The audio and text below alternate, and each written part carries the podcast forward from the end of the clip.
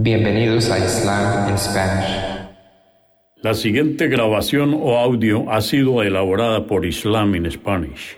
Para escuchar otros temas en español sobre el Islam, visítenos en nuestra página www.islaminspanish.org.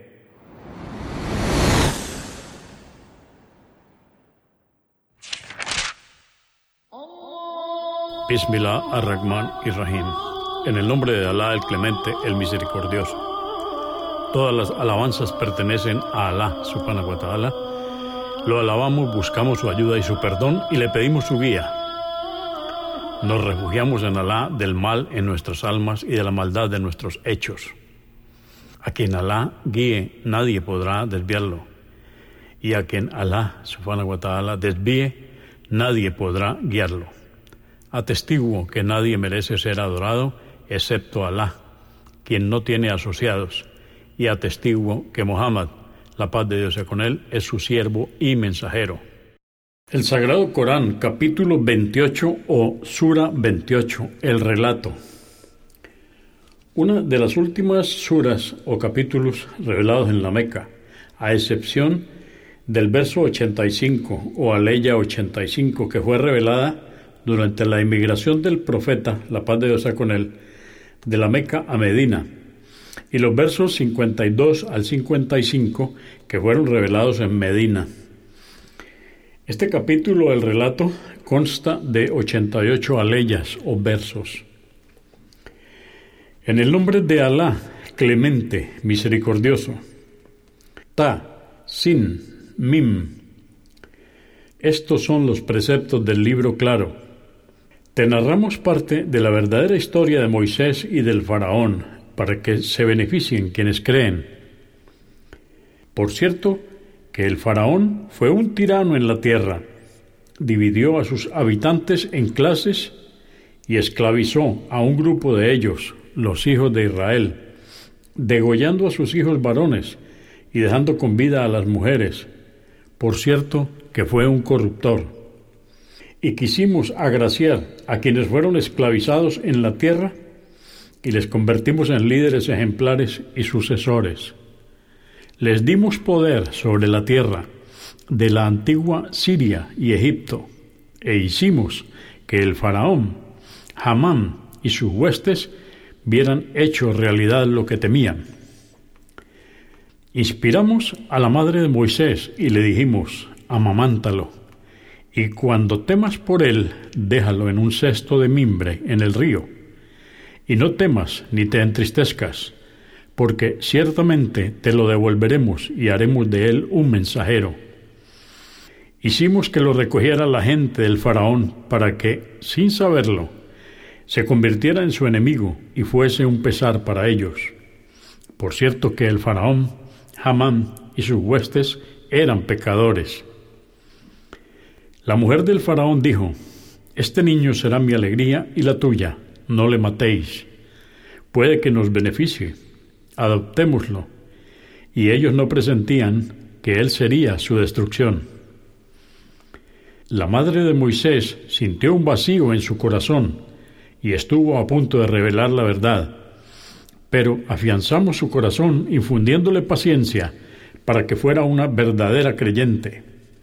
Y le dijo la madre de Moisés a su hija, sigue sus rastros, y ella lo veía de lejos sin que se dieran cuenta.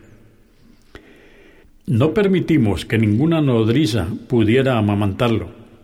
Dijo la hermana de Moisés, ¿acaso queréis que os indique una familia que pueda encargarse de cuidarlo y aconsejarlo para su bien?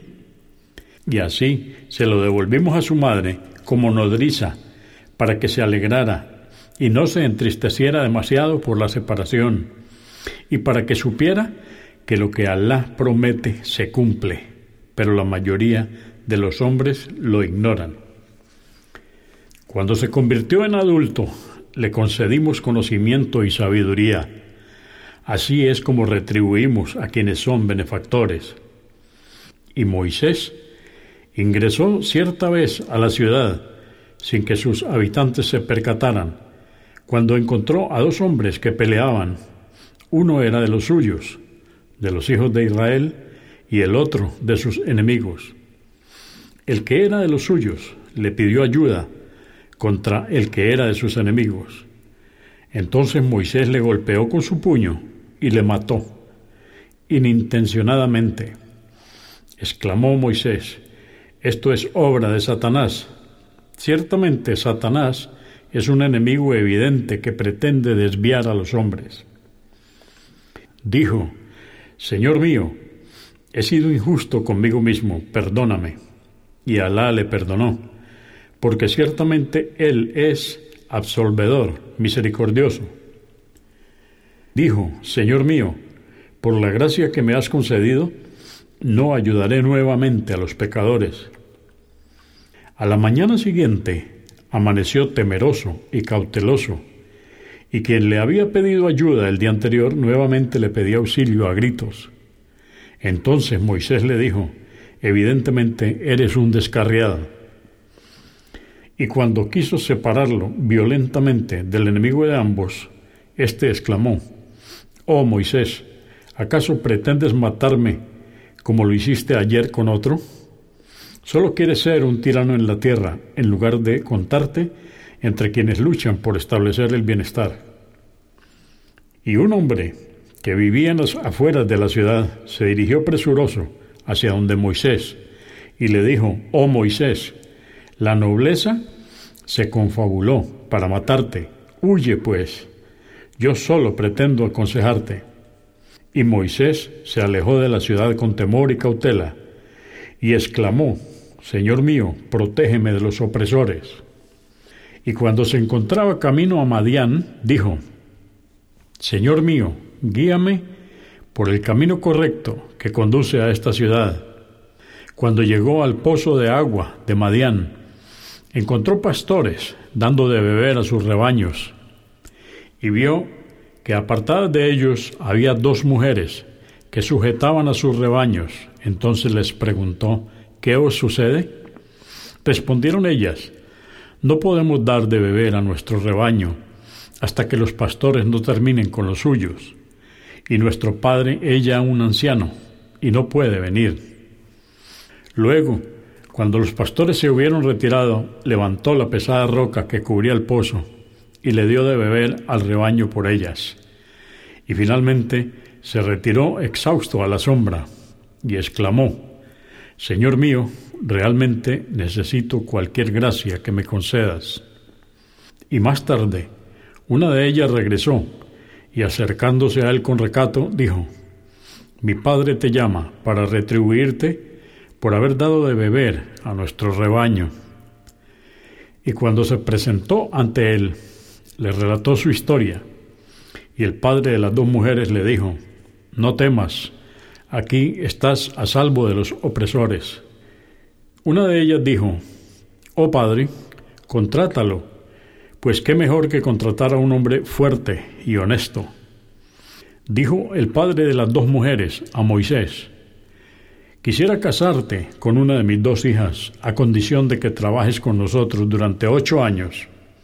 Y si deseas quedarte diez, será algo que tú hagas voluntariamente. Esta no será una tarea difícil ni pesada. Me encontrarás, si Alá quiere, entre los justos. Dijo Moisés, estoy de acuerdo. Cualquiera que sea el plazo que yo cumpla, no se me reprochará, y Alá es testigo de lo que decimos. Y cuando Moisés hubo cumplido el plazo, partió con su familia rumbo a Egipto, y en el camino, en una noche fría, tras haberse perdido, divisó un fuego en la ladera de un monte y le dijo a su familia, Permaneced aquí, pues he divisado un fuego y quizá pueda traeros alguna noticia acerca de nuestro rumbo, o bien una brasa encendida para que podamos calentarnos. Cuando llegó hasta el fuego, sintió un llamado que provenía en dirección de un árbol que se encontraba en la ladera derecha del valle, en un lugar bendito. Oh Moisés, yo soy Alá, el Señor del universo. Arroja tu vara. Y cuando la vio moverse como si fuera una serpiente, se dio vuelta y huyó, sin mirar atrás. Dijo Alá, oh Moisés, acércate y no temas. Ciertamente tú eres de los que están protegidos. E introduce tu mano por el cuello de tu túnica, y saldrá blanca y resplandeciente, sin tener ningún mal. Y lleva tu mano al pecho, cuando quieras vencer el temor. Estos son dos milagros de tu Señor para el faraón y su nobleza. Por cierto, que ellos están descarriados. Dijo Moisés, Señor mío, he matado a un hombre de los suyos y temo que me ejecuten. Mi hermano Aarón es más claro al hablar que yo. Envíale conmigo para que me ayude y reafirme lo que yo diga, pues temo que me desmientan. Dijo Alá, te reforzaremos con tu hermano y os daremos poder, y no podrán haceros daño por transmitir nuestros signos. Vosotros dos y quienes os sigan seréis los que triunfen. Pero cuando Moisés se presentó con nuestros signos evidentes, dijeron, esto no es sino magia inventada, y por cierto que no hemos oído hablar de esto a nuestros ancestros. Dijo Moisés, mi Señor sabe mejor que nadie quién ha venido con la guía que proviene de Él y quién triunfará en la otra vida. Ciertamente los inicuos no prosperarán. Dijo el faraón, oh nobleza, no conozco otra divinidad que no sea yo. Oh Amán, enciende el horno para coser ladrillos de barro y construyeme una torre para poder observar a la divinidad que adora Moisés, aunque creo que es de los que mienten. Y el faraón y sus huestes tiranizaron el país sin derecho y pensaron que no iban a comparecer ante nosotros. Pero les sorprendimos al faraón y a sus huestes y los ahogamos en el mar. Mira cómo fue el final de los inicuos. En esta vida fueron líderes que conducían al infierno y el día de la resurrección no serán socorridos. Y decretamos que en esta vida fuesen maldecidos y que en el día de la resurrección sean de los aborrecidos.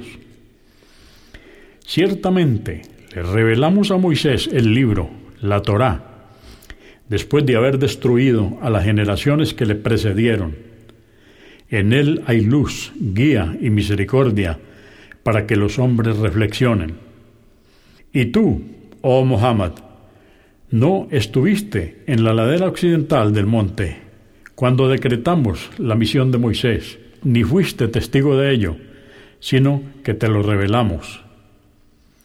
Tampoco estuviste entre las generaciones que hicimos surgir después de Moisés, y vivieron largo tiempo, ni viviste en Madián para transmitirle